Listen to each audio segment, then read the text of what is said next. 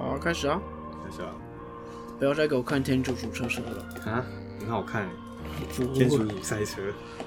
妈的，每个每个 IG 每一篇都是天竺鼠车车，FB 滑也都是天竺鼠车车，我不想再看到这个东西了。一月最强新番呐、哦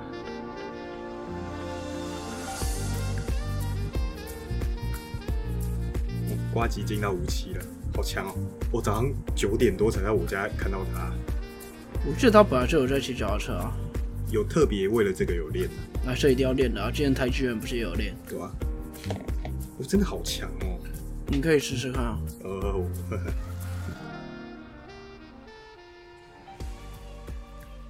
各位听众朋友们，大家好，欢迎收听中议题。你中意什么议题呢？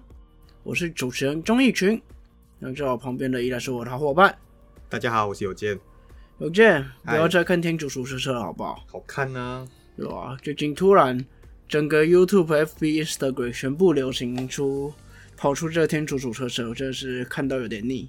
会吗？很可爱，小孩子才看《鬼灭之刃》哦，对，但是不意外啦，因为它就是一个你可以不用脑就看很疗愈的东西嘛。对，现在上班族压力这么大，看这些东西，难怪它会红。嗯可是应该不会红多久啊，感觉。嗯，还好，因为它一集就不到三分钟，很蛮还蛮适合现代人的快步调啊。就是疗愈一下，然后就在那边笑笑笑傻笑，像刚刚跟你一样。哦，好，真对不起。好啦，算了。啊，这礼拜我们要聊什么？遍地开花，大罢免时代。真是大罢免，从韩国瑜开始。我觉得重点不是韩国瑜起头啦，因为韩国瑜那个有它的原因，重点是后面一直一直越来越多的罢免，嗯，好像很奇怪。就大家看到以前这么难罢免的一个行政首长都可以被罢掉，那当然就开始说，哎、那是不是可以试看看这样？其实这也是因为当初罢免夏修啊，嗯，那夏修之前也是黄国昌他们主推啊，然后黄国昌成为第一个下修以后要被罢免的人，嗯，但是没被罢掉。没被罢掉啊，对吧、OK 啊，对，这礼拜我们就是要来讲有关罢免案这件事情。那其实大家也都知道，之前罢韩到上上礼拜罢王，到是现在要面临的是一个罢解的动作，所以我们就引出我们想要讲这个议题。嗯，那关于罢免案这个议题，我们一样申请有健来帮忙简述一下吧。好，其实这个大罢免时代的开启，应该就是算是二零一九年发起的罢免高雄市长韩国瑜的割草行动。其实我觉得应该是是从那个时候开始嘛，嗯，因为那个时候是第一个。就是第一个成功被罢免掉。但是如果后面没有这么多我们人家说报复性罢免的话，也不会变成这样啊。嗯，但是其实所以那个真的是我们要说它是起头吗？我不太确定。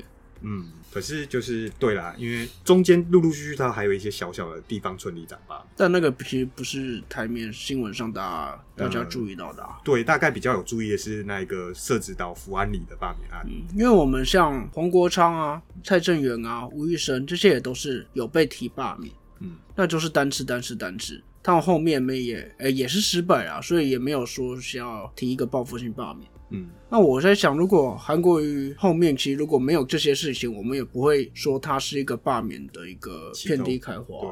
所以他到底算不算是一个真的算是起头，我不太确定。OK，因其实你这样讲也没有问题啦，但就是从韩国瑜成功罢免之后，到后面的王浩宇成功，接下来的黄杰，那甚至国民党也说，如果黄杰成功，再接下来就是三 Q 对陈柏维。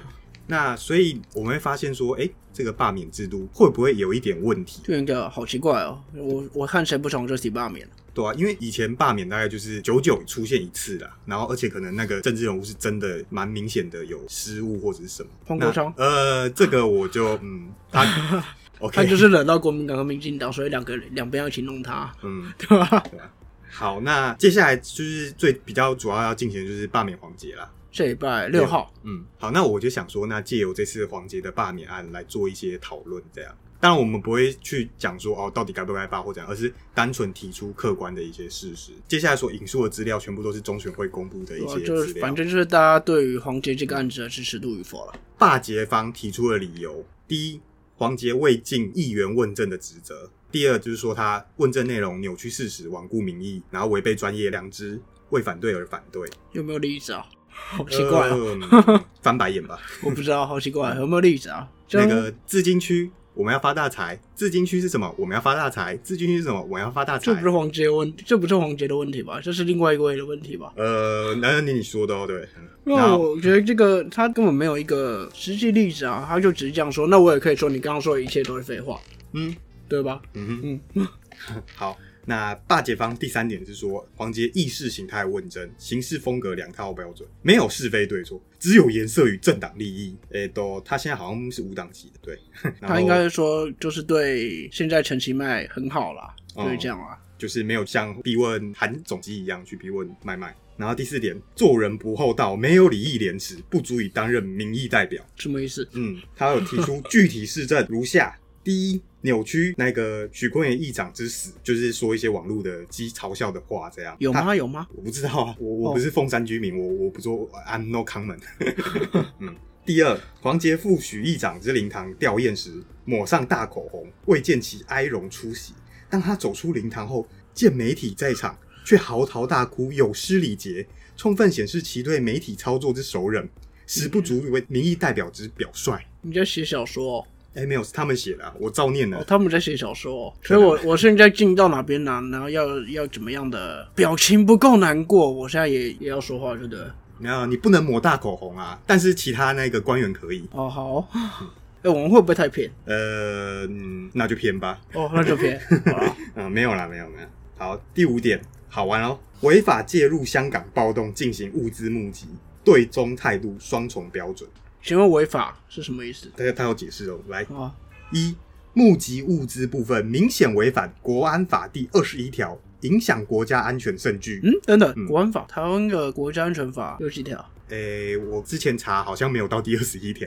大家可以上中央法规资料库了，国家安全法直接打这五个关键字进去，只有十条。你可以点第一个 Google 出来的第一个点进去，你会发现，哎，对，有二十一条，然后也讲的都是哦，不能那个违法募资去鼓动暴力。但是你去细看一下，它是香港国安法。哦，原来是香港国安法，所以我现在我我现在是中华民国人，我违反了香港国安法。嗯，OK，好，所以我违法哎，哇哇，原来如此啊，哦，新理解。嗯，对，当然啦，我我觉得这他们可能是有笔误啦，就是。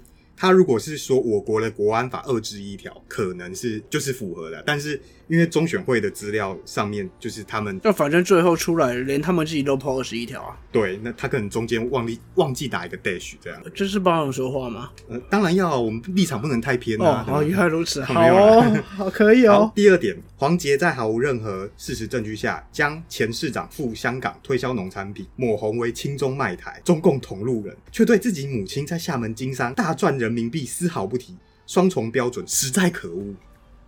好，对我我也不知道这中间逻辑在哪里啊，对吧？那其实，在这一部分还有另外一位自称理性中立的选民，也有提出他的看法。理性中立，对，但是他姓徐，大家可以自己上网 Google。可是他是国民党的。嗯嗯，他说那个跟他无关的啊，不管。他说：“第一，黄杰是绕跑议员，在地方表决来租自治条例零检出时，脚底抹油。这每个人的言论都要这么的写小说，是不是？嗯，可能是我念的方法了。哦，好，嗯，就是其实我觉得这个有一点，黄杰本来就是表态说没有那种明显反对，那为何一定要出席呢？就跟瓜吉被骂的一样啊。就瓜吉其实他在他的直播跟他的 FB 都讲说，他不反对进口来租，结果他没去表决被骂。我觉得这而而且你以这个情形说要罢免他，那我觉得一堆。”立委跟议员都要被罢免了。嗯，反正你反对什么东西的时候，一堆，尤其是立委不出席啊，选择不出席啊，民进党动员不出席，国民党动员不出席，这很常见。嗯，那这些人是不是都该被罢免？嗯，照他的标准应该是要了。哦，好，好。第二，黄杰问政扭曲事实又作秀。若黄杰认为扫射机关首长才能有效监督政府，那为何换了市长，态度就从咄咄逼人变小鸟依人？哦，怎么好像跟前面好厉害哦？对啊，怎么好像跟他为什么能写出这些文字啊？超强的，可能国文很好。对，那第三是黄杰涉入时代力量人头党员案，所以代表他品格有问题。其实这个案子大概熟一点人都知道，这时代力量内部有点黑。基本上每个政党内部都会有角力啦，人头党员，我觉得 OK whatever。第四点。当市议员已经两年了，如果要到凤山清洁队出现才假装认真，临时抱佛脚，那民众还要花两年继续养他吗？所以他在凤山清洁队之前都没有认真办事。嗯，我不知道，我不住凤山。哦，对，那接下来是黄杰提出他自己的一个答辩书，第一，反正就是他在讲说，哦，他在公托、劳动、劳权、性平，然后交通，甚至环境保护、警消都有各种努力推动。代议士本来就需要接受大家监督，然后随时要公布自己的工作进度、问政表现，都是可以接受大家来检验的。在议会对于市政质询时，他其实他有说他不曾口出恶言。那接下来就是讲说他对凤山方面的地方服务啦。那很多我我不细讲，因为我也不出凤山，我大概不知道。那从对过去政府提出质疑到现在的监督市政，都要以专业理性来看待，然后要表达民众的心声。其实他有讲到一个轻轨的一个建设，那因为。韩国瑜市长那时候上来的时候，有把那个轻轨停办。后来陈其迈补选上了之后呢，又开始进入下一个阶段。那其实这一方面，大家可以去 YouTube 看，有一个铁道事务所，他做了一个蛮详尽的介绍。接下来这一点最有趣了，既然霸捷团体能理解面对独裁国家的国安恶法，人人都可能遭冠上罪名被逮捕，那我们应该放下企业，共同谴责暴行，捍卫民主自由的普世价值。哇，真的大家都在写作文。